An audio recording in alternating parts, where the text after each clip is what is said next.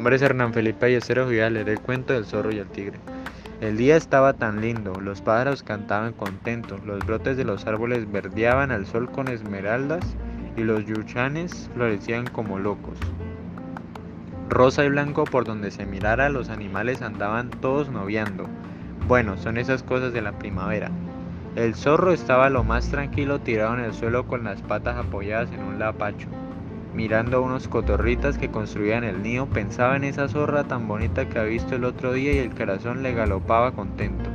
De repente el tigre apareció de la nada y con un rugido feroz le saltó encima. Te tengo atrapado, zorro del diablo, esta vez sí que no te me vas a escapar. ¿Qué problema? pensó el zorro, y yo tiraba aquí patas arriba sin poder hacer nada.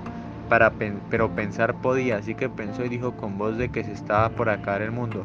Ah, don Tigre, menos mal que llega alguien, ya no hay más.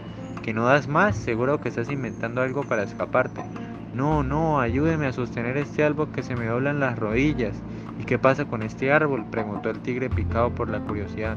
Que se va a caer, ¿no ve lo torcido que está? Y se cae, se viene todo el monte abajo y nos morimos aplastados, porque este árbol es el que sostiene todo. Uf, no doy más, voy a aflojar. No, no, aguante un poco más, ¿qué podemos hacer? Vaya a traer un tronco grande para poder apuntalar el árbol. Ah, me rindo, gemía el zorro. Aguante, don zorro, aguante. El zorro miró al tigre con cara de moribundo y le dijo, ya sé, ¿Por qué no se queda usted que es tan fuerte sosteniéndolo un rato mientras yo voy de una corrida a buscar un gran tronco para asegurarlo? Bueno, bueno, dijo el tigre, que se quieto hasta que yo sostenga todo el peso. Y se acostó al lado del zorro, levantó sus grandes patas peludas y las apoyó con fuerza contra el árbol.